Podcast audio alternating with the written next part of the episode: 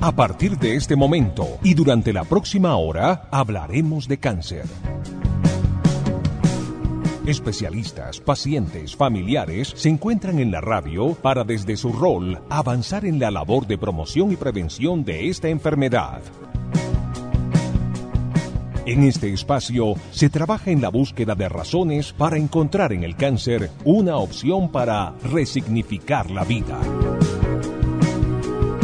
Comienza Vida y Cáncer, el programa radial del Instituto Nacional de Cancerología, desde Radio Red RCN 970 AM y por radiored.com.co.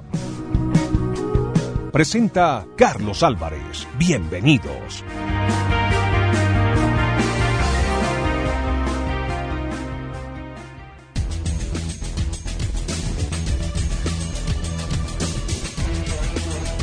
Hola, bienvenidos. Estamos ya en nuestra cita semanal con Vida y Cáncer, el programa del Instituto Nacional de Cancerología, que transmitimos todos los miércoles a través de Radio Red RCN para Bogotá, el centro del país, en la frecuencia 970 AM y para el resto de la nación y el mundo por radiored.com.co. Gracias a quienes semanalmente se dan cita con nosotros para seguir este trabajo incansable por la promoción y prevención del cáncer. El programa de hoy es realmente de esos que uno quisiera poder repetir cada ocho días en experiencias exitosas frente al cáncer. Porque lo que hoy vamos a contarles con un invitado muy especial que tenemos hoy desde la ciudad de Medellín, pero que trabaja aquí en el Instituto Nacional de Cancerología, es realmente sensacional. Y no me quedo corto en el adjetivo y ya ustedes van a descubrir por qué. Así que bienvenidos todos y todas, quédense con nosotros. Recuerden que para todos estos programas tienen ustedes la oportunidad de preguntarle a nuestro invitado de cada semana sobre lo que estamos tratando, sobre el tema que estamos desarrollando y simplemente tienen que marcar o dejar su nota en un WhatsApp del siguiente número celular que les voy a indicar a continuación. Ustedes toman el, WhatsApp, graban su pregunta y nosotros aquí la tomamos y con mucho gusto la compartimos con nuestro invitado para que tenga la respectiva respuesta. 350 75 37557. Ese es el WhatsApp al que deben eh, llegar con su nota de voz. Nosotros la tomamos y la hacemos llegar a nuestro invitado en el día de hoy. Y supongo que dejarán pasar unos minutos mientras les contextualizamos el tema para que puedan hacerse una idea de lo que hablamos y así les puedan surgir los interrogantes. Y repito, por el WhatsApp dejan su inquietud consignada en el celular 350 753 7557. Comenzamos.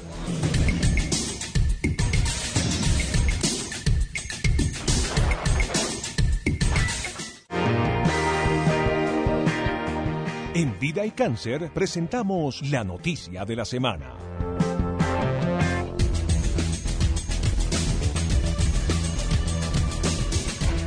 Hoy queremos contarles lo más reciente publicado en la más prestigiosa revista de salud.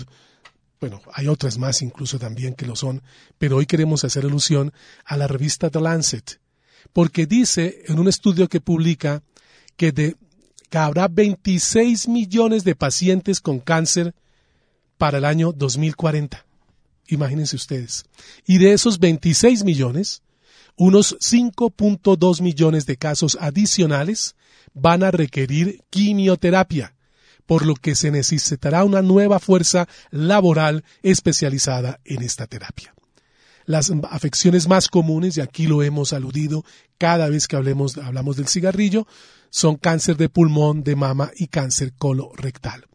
De acuerdo con este estudio publicado en esta revista The Lancet Oncology, la incidencia de cáncer, excluyendo los cánceres de piel, aumentará de 17 a 26 millones entre 2018 y 2040.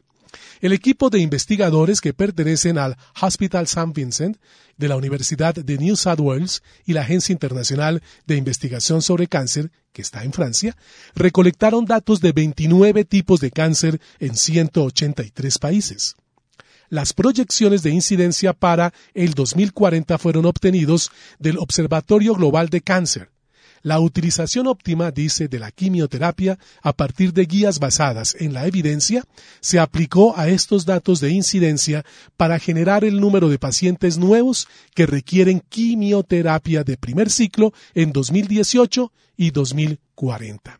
Luego, dicen, estimamos la fuerza de trabajo correspondiente del médico especialista en cáncer necesaria para administrar esta quimioterapia en base a los médicos, viendo que 150 nuevos pacientes que requieren quimioterapia por año, e hicimos un análisis para investigar cómo la etapa de cáncer afecta las demandas de quimioterapia, escriben los investigadores, que también se pusieron en el trabajo de calcular qué tendrían que cambiar el personal médicos si tuvieran que atender 300 pacientes nuevos y no 100, que requieran quimioterapia y los resultados indican que los casos de cáncer aumentarán progresivamente. Entre 2018 y 2040, el número de pacientes que requieren quimioterapia de primer ciclo anualmente aumentará de 9.8 millones a 15 millones, un aumento relativo del 53%. ¿Y saben qué es lo más grave?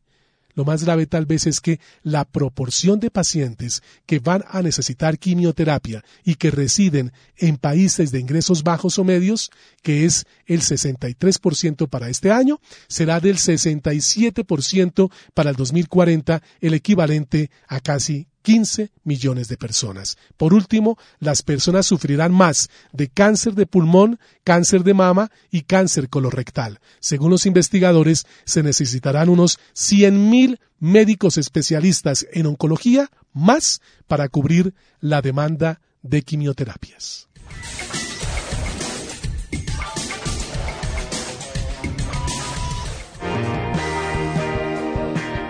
Tema central, invitado de la semana en Vida y Cáncer.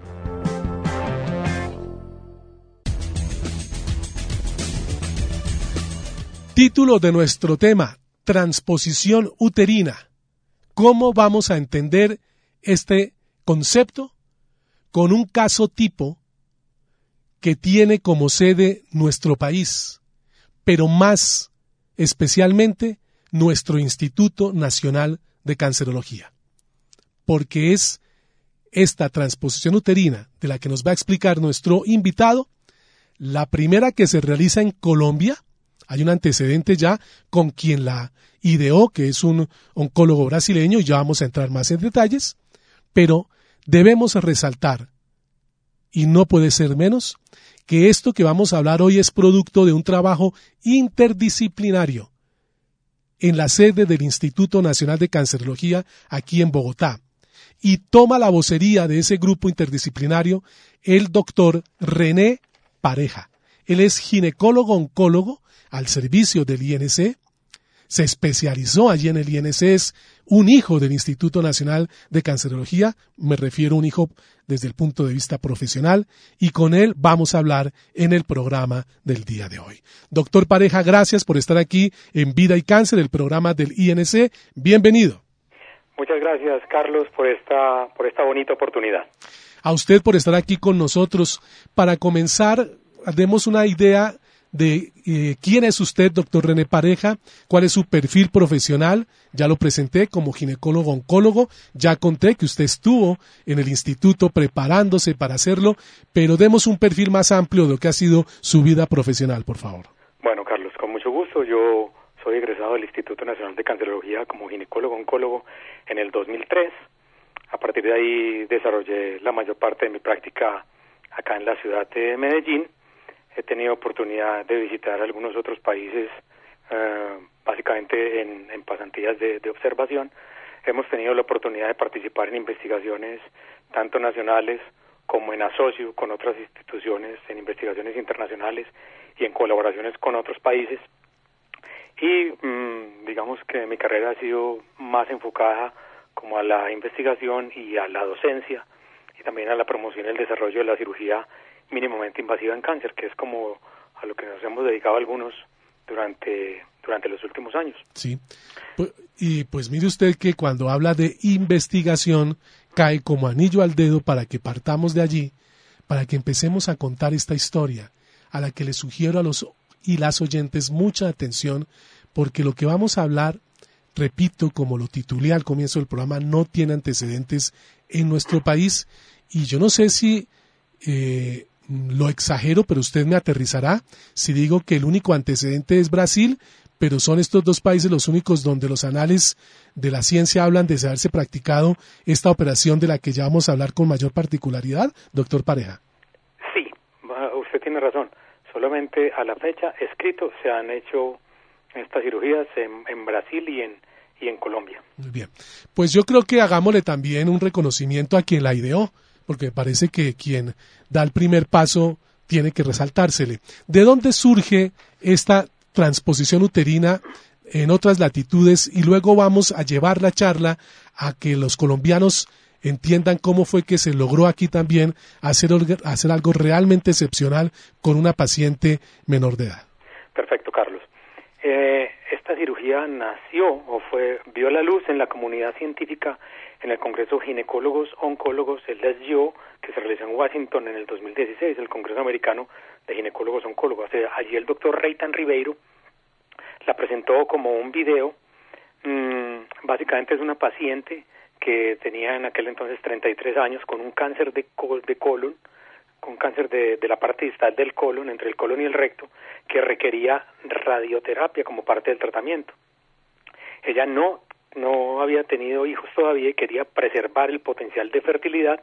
Sin embargo, la radioterapia acaba con ese potencial de fertilidad porque funde la función ovárica. Él, basándose en experiencias previas en otras cirugías que realizamos en la especialidad, como la transposición uterina o la traquelectomía radical, se le ocurrió la idea de sacar temporalmente el útero de la pelvis e hizo como si hubiera hecho una esterectomía, pero dejó el útero pegado a los ligamentos que lo sostienen de los ovarios, que se llama el ligamento uterovárico. Lo sacó de la pelvis y lo subió a la pared abdominal. Cuando hizo esto, como era la primera vez que alguien lo hacía, él tenía temor de que, de que se dañara la cirugía y quería ver que la función hormonal y la vasculatura del útero estaban preservados. Entonces sacó el cuello del útero por el ombligo para ver a la paciente menstruando. Eso como un marcador de la funcionalidad del órgano. Eh, hizo esto, la paciente recibió el tratamiento con radioterapia que tenía que recibir y una vez terminó dicho tratamiento, programó de nuevo a la paciente, le hizo la cirugía rectal que tenía que hacer y descendió el útero y lo volvió a colocar en la pelvis. Allí nació la transposición uterina y este hombre pues es un, es un genio que es capaz de, cuando todos creemos que todas las cirugías están inventadas, inventarse una cirugía completamente diferente que resuelve un asunto importante en cuanto a preservación de fertilidad en pacientes que requieran radioterapia pélvica. El doctor Reitan Ribeiro. Sí, señor. Bien, entonces lo primero que podemos ir coligiendo, doctor Pareja, es que el concepto general de la transposición uterina, además de las particularidades que tiene en el traslado, en este caso que vamos a hablar ahora a continuación de todo el aparato reproductor femenino de una pequeña, en este caso, es cómo poder preservar esos órganos frente a un tratamiento de cáncer, en este caso quimioterapias. ¿Cómo no dañar esos órganos frente a un tratamiento de esta naturaleza? Sí, esa es la idea. Eh, sacar el órgano del campo que va a recibir radioterapia para evitar todo, todo el daño potencial que puede hacer la radioterapia en la función hormonal y reproductiva de la mujer. Y luego, una vez se recibe el tratamiento, volver a colocar el órgano en su posición original. Ahí está el concepto general para que los oyentes se hagan una idea. Y ahora vamos a particularizar. ¿Cómo empieza, doctor Pareja, la historia allí, en el Instituto Nacional de Cancerología, en este trabajo interdisciplinario eh, del cual usted está siendo hoy vocero, porque es la, pues la, la voz eh, cantante del tema, pero allí hay supremamente eh, entregado y perseverante el trabajo de muchos especialistas y trabajadores del instituto. ¿Cómo es que usted empieza a conocer de esta paciente que se vuelve luego el objeto de trabajo para poderle preservar todo ese aparato reproductor? Bueno, tiene usted toda la razón. Este es un trabajo interdisciplinario, sin esa interdisciplinariedad que es básicamente requerida en el manejo del cáncer ginecológico en general, esto no se hubiera podido realizar. Participaron personas de pediatría oncológica, patología, cirugía pediátrica, imágenes diagnósticas, radioterapia, servicio farmacéutico, enfermería y por supuesto ginecología oncológica.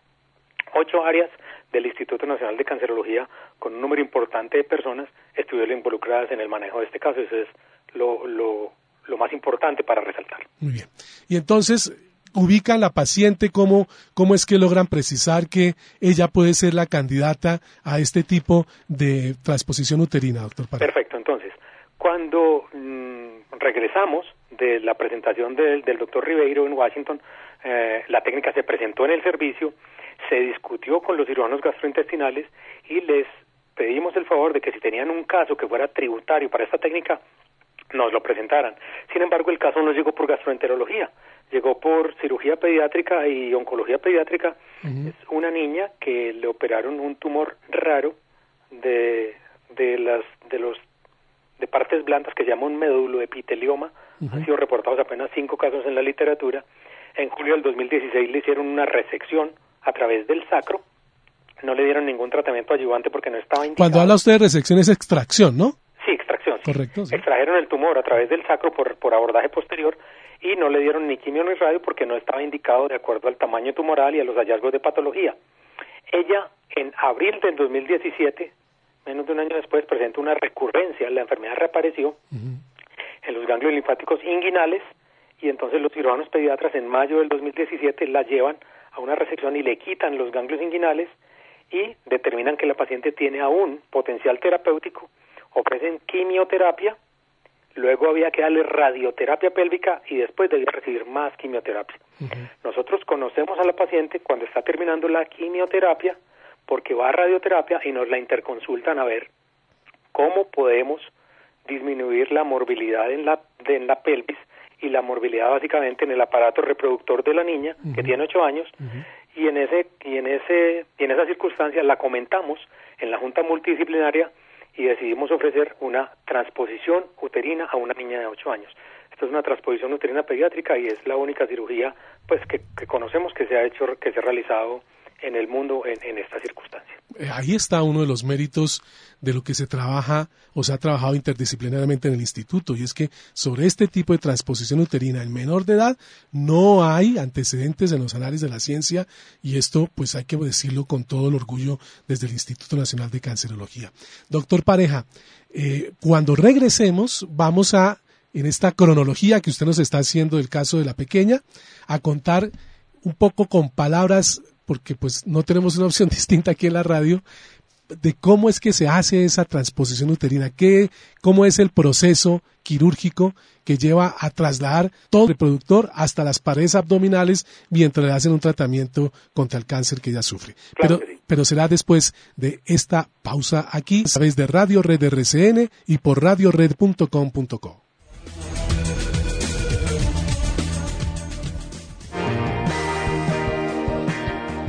Instituto Nacional de Cancerología en sus redes sociales. Información general, tips de salud, consejos de prevención y mucho más. Síguenos en Twitter, Facebook e Instagram como Incancerología y en nuestro canal de YouTube revive todos los capítulos de Vida y Cáncer Televisión.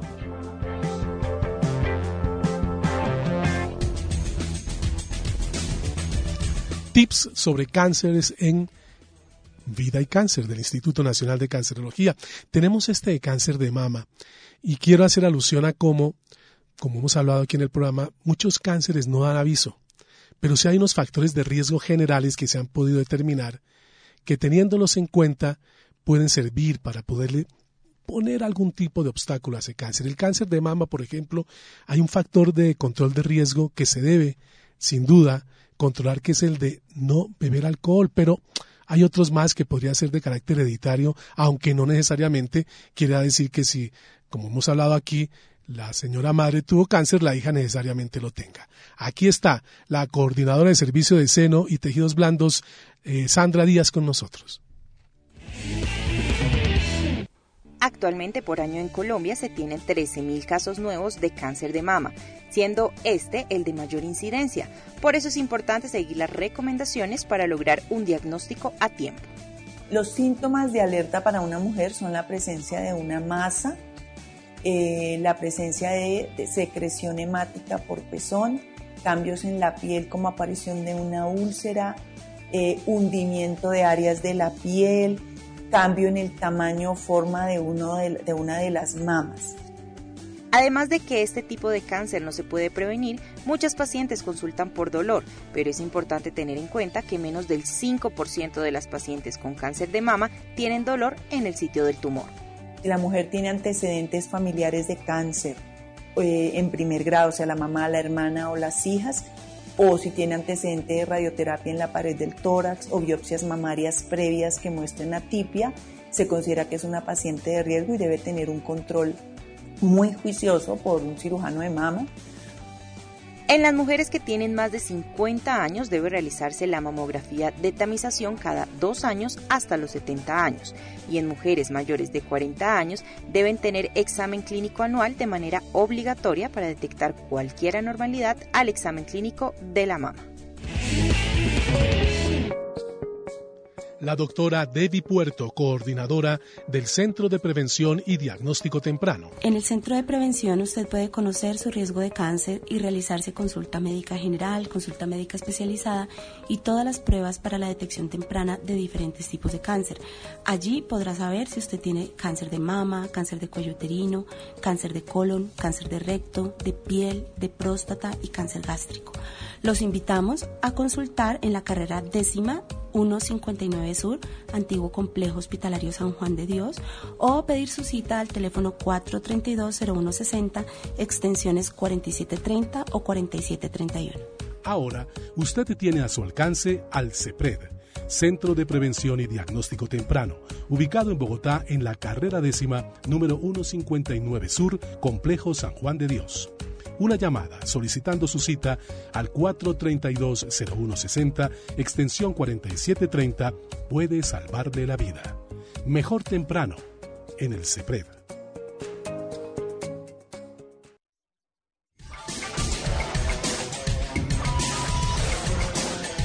Transmitimos Vida y Cáncer todos los miércoles por Radio Red RCN y Radio Red.com.co para el resto de la nación y el mundo.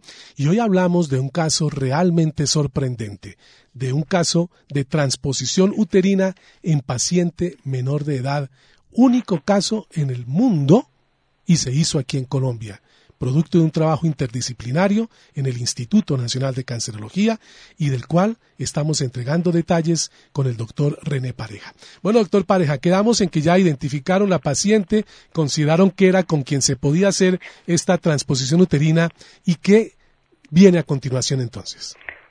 Bueno, entonces, mm, obviamente después de pedir el consentimiento de su madre, de explicar que era la primera vez que decidió intentar este procedimiento, entonces, en, en diciembre del 2018 la llevamos a cirugía por, por cirugía mínimamente invasiva por la paroscopia. Eh, en la sala de operaciones estaba el cirujano pediatra, había cinco profesores del servicio, había tres fellows del servicio pues que están entrenándose en ginecología oncológica y básicamente empezamos como si fuéramos a hacer una esterectomía, como si fuéramos a extraer el útero de la paciente. Entonces empezamos a separar los componentes, a disecar las estructuras y tenemos, tuvimos que tener cuidado de, de dejar íntegro los ligamentos que unen el ovario al útero, porque por ahí van las arterias y las venas que van a nutrir al útero cuando esté fuera de su posición original. Continuamos eh, teniendo cuidado de preservar esas estructuras, entonces ligamos y cortamos las arterias uterinas y lo desprendimos de la vagina. El útero entonces quedó como colgando, si se quiere, sostenido básicamente de los ligamentos uterováricos e infundibolopélvicos a cada lado. Hay que hacer unas incisiones, unos cortes en el peritoneo, es una lámina que, que tapiza la, la cavidad abdominal por dentro para permitir que ese peritoneo ayude de sostén a estas arterias y estas venas. Luego cambiamos la posición porque estábamos operando la niña de la cabeza hacia abajo mirando la pelvis. Luego nos cambiamos y operamos de las piernas de la niña hacia arriba. Y ya una vez que subimos el útero, entonces con unas suturas especiales lo pegamos a la pared abdominal anterior.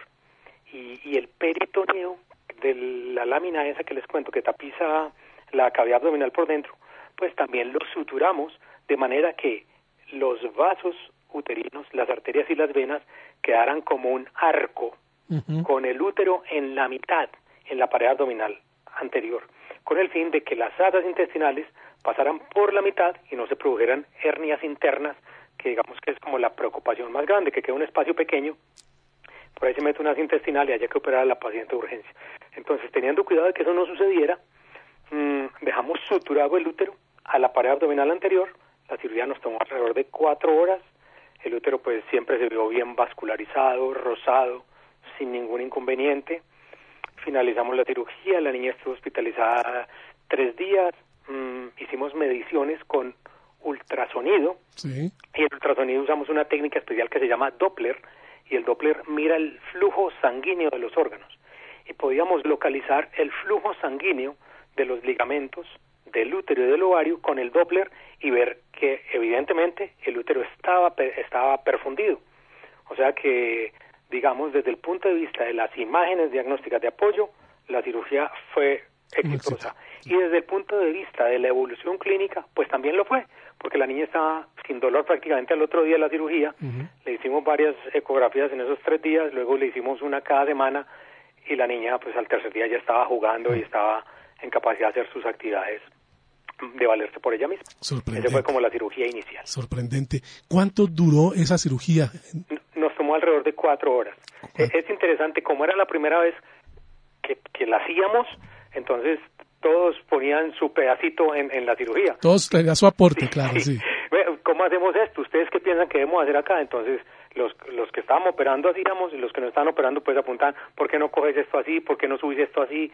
Digamos que fue una, una buena oportunidad para, para trabajar en equipo, Eso para lograr el mejor resultado. Eso, eso se llama así, trabajo en equipo, sin duda. Doctor Pareja, le pregunto esto porque se lo deben estar preguntando los, los y las oyentes por lo complejo de lo que nos acaba de narrar, que es trasladar todo un aparato reproductor de una niña hasta las paredes laterales abdominales. En algún instante estuvo en peligro la pequeña, hubo algún momento en que, eh, a pesar de que ya nos contó que al final todo fue exitoso, pues las cosas se tendieran a complicar o, o fue más bien una operación que se pudo realizar tal y como se estaba presupuestando. No, en absoluto. Fue una operación que se pudo realizar tal y como estaba planeada. Mm, Cabe anotar que en días anteriores, pues yo estuve en contacto con el doctor Reitan Ribeiro, estuvimos comentando el caso y él nos dio ciertas Pautas. recomendaciones que fueron acatadas al momento de la cirugía y realmente la paciente no estuvo en riesgo y digamos que la perfusión uterina, que es el asunto a considerar, tampoco estuvo en riesgo en ningún momento durante el acto operatorio. Y para no adelantarnos a lo que viene en el próximo segmento, eh, supongo que parte importante del resultado de la operación y su éxito era dejar también todo ese aparato allí instalado donde quedó, pero con la situación de que después tendría que retornarse a su lugar habitual, ¿no?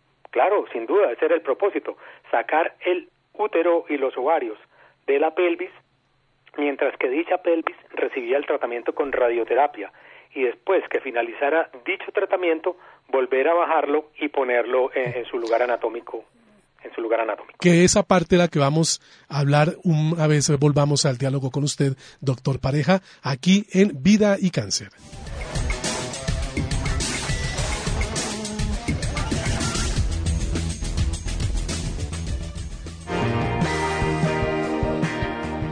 Instituto Nacional de Cancerología en sus redes sociales. Información general, tips de salud, consejos de prevención y mucho más. Síguenos en Twitter, Facebook e Instagram como Incancerología. Y en nuestro canal de YouTube revive todos los capítulos de Vida y Cáncer Televisión.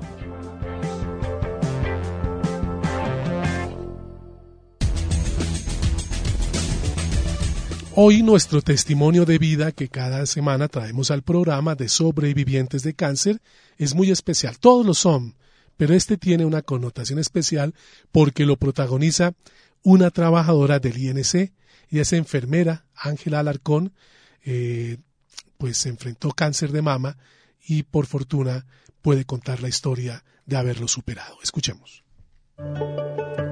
Ángela Alarcón trabaja en el INC hace casi 18 años, desempeñándose actualmente en el área de enfermería. Con un poco de nostalgia cuenta cómo fue su experiencia con un cáncer de mama. Ángela antes del cáncer eh, era una mujer normal, eh, con deseos, con cosas de vivir, con cosas por vivir, con cosas por hacer. Era una enfermera, trabajaba todos los días, de lunes a domingo, en un turno. Eh, digámoslo, me desempeñaba como una enfermera normal, finalizando el año 2010. Eh, inicialmente salió una bolita en el seno, pero pues tú siempre vas con la parte positiva, de pronto es, tenía el antecedente de fibroadenomas. Eh, cuando ya Ángela se entera es por una biopsia directamente y por una mamografía. Ahora, con este nuevo diagnóstico y conociendo la enfermedad de fondo, debido a que su mamá y su abuela también habían sido diagnosticadas con este cáncer, empiezan a surgir en ella algunas dudas y temores. Yo decía, eh, si me llega a dar una cosa de estas, no me hago nada. Pero cuando yo sé, fue un impacto, el saber, el solo saber fue un impacto grande, por, el, por, lo que, por lo que yo vivía, porque yo era enfermera, había hecho una especialización en esto, trabajaba en un instituto que manejaba pacientes con cáncer, entonces no fue fácil saber en un momento dado que, que se tiene y que vas a pasar de ser la enfermera a ser un paciente también. Confié mucho en Dios, le pedí mucho a mi Dios que me diera la paciencia, porque es un proceso largo. Entonces era, era aceptar que tendría que empezar a pasar ese proceso, como todos los pacientes, y afrontarlo. Eh, yo creo que tuve angelitos, encontré por todo lado, eh, ayudas por todo lado y logré, digámoslo, vencerlo en un momento dado. Ángela, después del cáncer, ya es una enfermera que entiende lo que vive un paciente, lo que vive un familiar, lo que se afronta al pasar por el transcurso de una enfermedad como el cáncer aunque no desconoce que deja secuelas, insiste en que se puede luchar y vencer la enfermedad. Hay que tener mucha fe, pedirle mucho a mi Dios, a ese ser supremo que usted tenga, de que va a lograr vencer la enfermedad y que va a lograr volver con su familia, vivir la vida y ser una persona alegre. La doctora Debbie Puerto, coordinadora del Centro de Prevención y Diagnóstico Temprano. En el Centro de Prevención usted puede conocer su riesgo de cáncer y realizarse consulta médica general, consulta médica especializada y todas las pruebas para la detección temprana de diferentes tipos de cáncer. Allí podrá saber si usted tiene cáncer de mama, cáncer de cuello uterino, cáncer de colon, cáncer de recto, de piel, de próstata y cáncer gástrico. Los invitamos a consultar en la carrera décima 159 Sur, antiguo complejo hospitalario San Juan de Dios, o pedir su cita al teléfono 432-0160, extensiones 4730 o 4731. Ahora, usted tiene a su alcance al CEPRED, Centro de Prevención y Diagnóstico Temprano, ubicado en Bogotá en la carrera décima número 159 Sur, Complejo San Juan de Dios una llamada solicitando su cita al 432-0160, extensión 4730, puede salvarle la vida. Mejor temprano, en el CEPRED. Hablamos hoy en Vida y Cáncer de la primera transposición uterina pediátrica en el mundo y se realizó aquí, en el Instituto Nacional de Cancerología.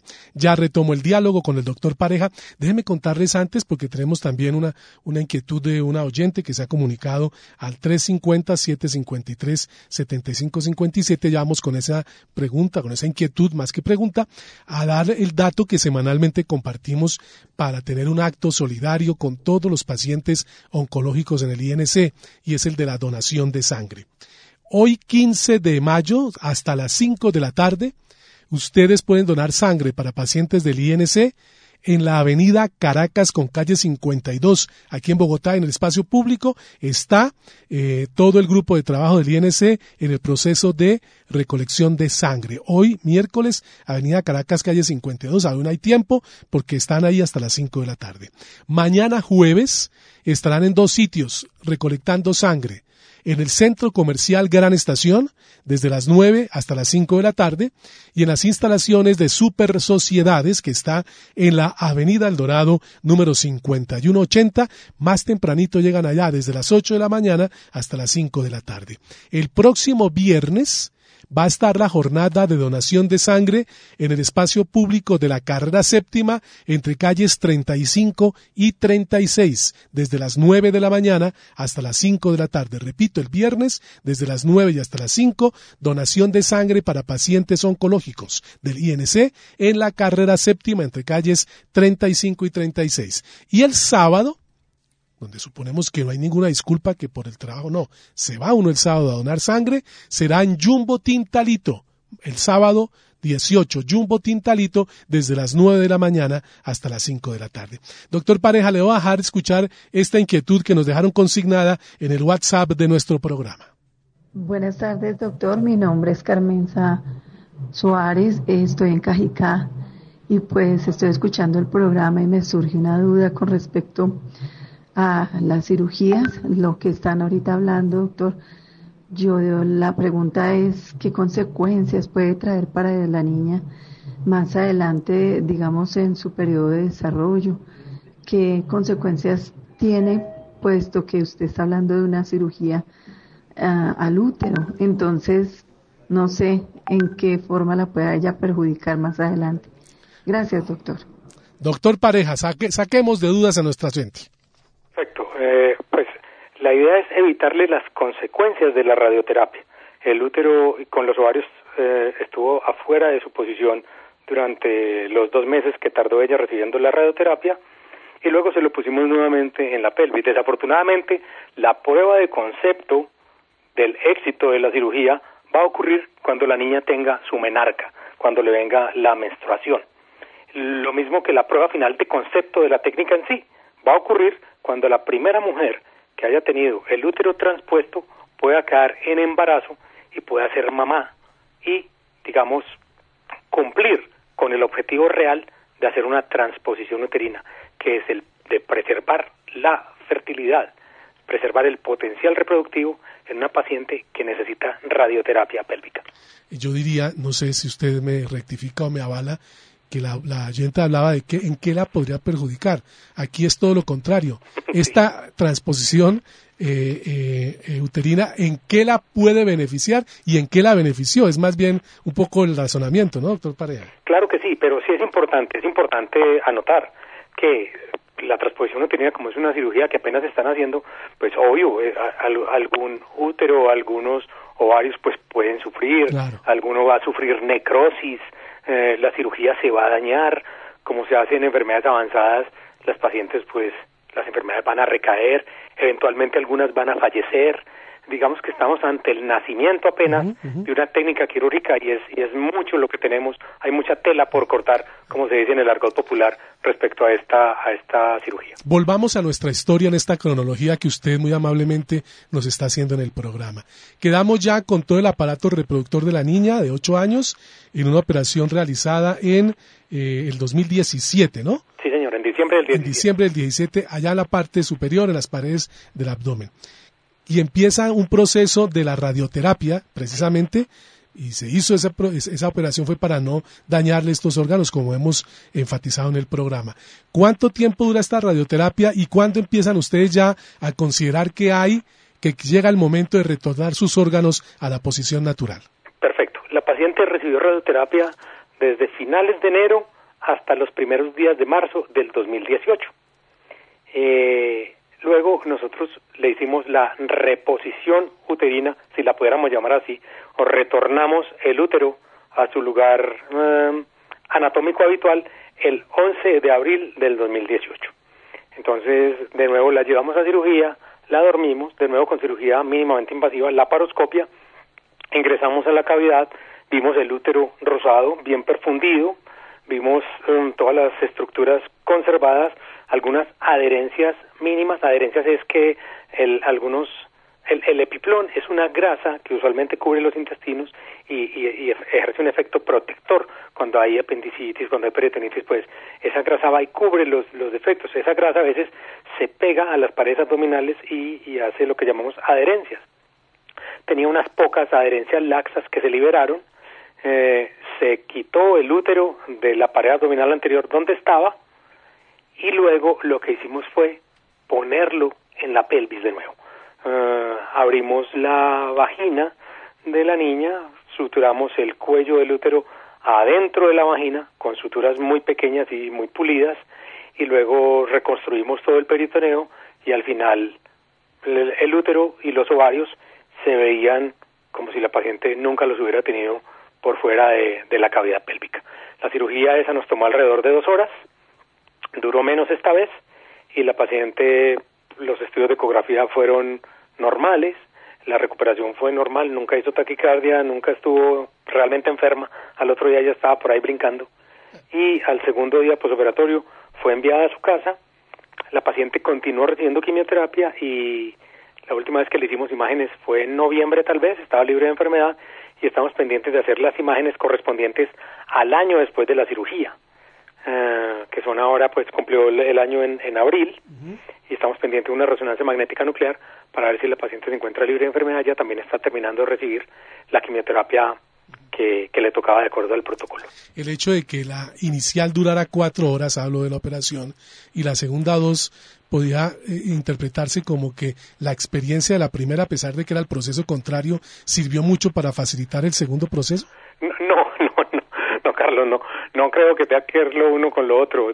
Digamos que teníamos que hacer disecciones más grandes, era la primera vez que la hacíamos, y entonces digamos que es esperable que una cirugía que requiere tanta disección y tanto trabajo de suturar, de pegar, pues va a tomar más tiempo que solamente pedir una tijera y cortar las suturas que ya se hicieron. Claro. Entonces, eh, otra cosa importante mencionar es que en cirugía de cáncer y en general en cirugía electiva, el tiempo no es una variable a considerar. el tiempo es una variable a considerar en cirugía de trauma, pero en cirugía electiva no hay ninguna prisa.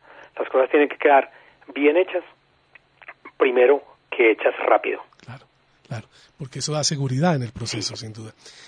¿Qué panorama, doctor Pareja, se abre para Colombia, pero también para el mundo, porque se, se está hablando de que esto se hace por primera vez en nuestro país y no hay antecedentes en otros lugares del planeta.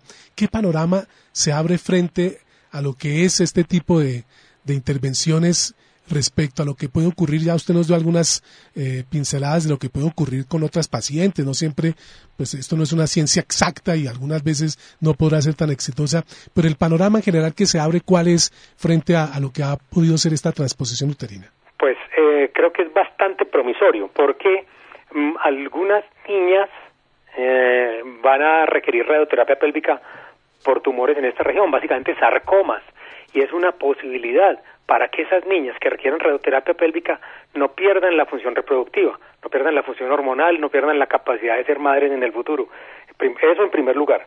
Y en segundo, hay pacientes jóvenes que tienen cánceres que requieren radioterapia en la pelvis.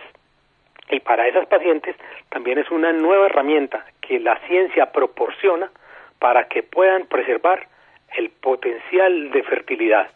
O sea, digamos que las aplicaciones son todas.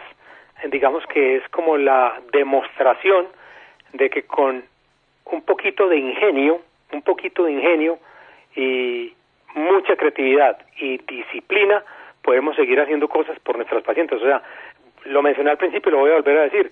Es muy raro que alguien invente una cirugía.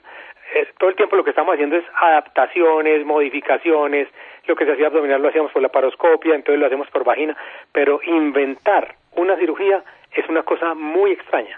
Y este hombre, este hombre Reitan Rivero lo pudo hacer y abrió un panorama bastante esperanzador para muchas pacientes que se van a beneficiar de esta técnica quirúrgica. Y agregaría yo que así como, como el doctor Reitan Ribeiro fue el, el que lo hizo por primera vez, el que se la inventó, como dice usted, pues lo hizo en una paciente adulta, tenemos también que sacar pecho y decir que en el Instituto Nacional de Cancerología se hizo la primera en el mundo, pero con una paciente pediátrica, que eso tiene un mérito realmente grandísimo. Le pido un momentico de espera para la última pausa porque eh, quiero que al cierre usted nos comparta más a nosotros, no lo importante, a los oyentes, eh, lo que se ha podido eh, exponer de esta gran experiencia exitosa en otras latitudes, cómo ha estado usted mostrando junto con todo el equipo interdisciplinario del INC que ha participado en esto, esta gran experiencia en otros países. Pero será después de esta pausa.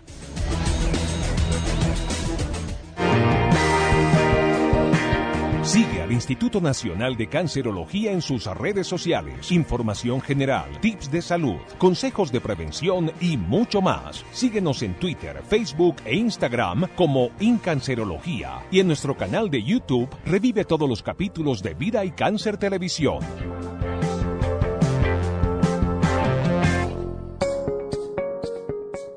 La doctora Debbie Puerto, coordinadora del Centro de Prevención y Diagnóstico Temprano. En el Centro de Prevención usted puede conocer su riesgo de cáncer y realizarse consulta médica general, consulta médica especializada y todas las pruebas para la detección temprana de diferentes tipos de cáncer. Allí podrá saber si usted tiene cáncer de mama, cáncer de cuello uterino, cáncer de colon, cáncer de recto, de piel, de próstata y cáncer gástrico. Los invitamos a consultar en la carrera décima 159 Sur, antiguo complejo hospitalario San Juan de Dios, o pedir su cita al teléfono 432-0160, extensiones 4730 o 4731. Ahora, usted tiene a su alcance al CEPRED, Centro de Prevención y Diagnóstico Temprano, ubicado en Bogotá en la carrera décima número 159 Sur, Complejo San Juan de Dios una llamada solicitando su cita al 432-0160, extensión 4730, puede salvarle la vida. Mejor temprano, en el CEPRED. Para el cierre, doctor eh, René Pareja, esta transposición uterina, la primera cirugía en Colombia, que ha sido merecedora de importantes reconocimientos. Eh, compártanos y compártale a los oyentes dónde se ha podido exponer esta gratísima, sensacional experiencia. Doctor Pareja. ¿Está con nosotros, doctor? Sí, bueno, le, decía que para el cierre, eh, compártanos un poco dónde ha podido usted compartir esta experiencia, en qué latitudes y, cuál ha sido la reacción y qué comentarios y qué eh, eh, conceptos ha podido recoger de ese, esos mundos donde la ha llevado. Claro, Carlos. Este, pudimos, mandamos el, el video para el International Video Workshop en Praga, que es una conferencia uh, bastante famosa donde se reportan o se presentan los avances, digamos, importantes que hay en las técnicas quirúrgicas en la ginecología oncológica. Se hace ahí en la República Checa cada dos años y ahí nos lo recibieron y, se pudo mostrar ahí. Obvio, siempre la reacción es la misma porque lo Reitan también estaba mostrando su técnica y la reacción es que la gente abre la boca, la gente dice, pero ¿cómo es posible? Pero la gente dice, pero esto tan sencillo, ¿por qué no se me ocurrió a mí? es básicamente lo, lo, que lo que es más común encontrar en, en los auditorios. También lo pudimos presentar en Chile, en Santiago de Chile, en Temuco en Chile, en Buenos Aires, Argentina, en Barretos, Brasil, y el año pasado en el Congreso Nacional de Ginecología y Obstetricia lo presentó el doctor Javier Burbano, que era el fellow de aquel entonces, ginecólogo oncólogo uh, hoy en, Valle de Lili, en Cali, y también obtuvimos el premio al mejor video por esta técnica en el Congreso Nacional. Eh, es importante esta, esta difusión, porque esta difusión es lo que permite que más pacientes similares reciban esta oportunidad de parte de cirujanos, de parte de ginecólogos oncólogos, de parte de equipos multidisciplinarios. Ese es nuestro compromiso con la divulgación de la información, que pueda ser aplicable a otras pacientes y que más pacientes se puedan beneficiar de este tipo de procedimiento. Pues doctor René Pareja, de verdad que ha sido un placer y, meritorio y sorprendente para nosotros conocer de esta transposición uterina y haber podido realizar este programa de cara a toda la opinión pública colombiana que nos escucha cada semana, eh, quienes llegaron de pronto a la mitad de la historia y se quedaron sin los antecedentes, no se preocupen.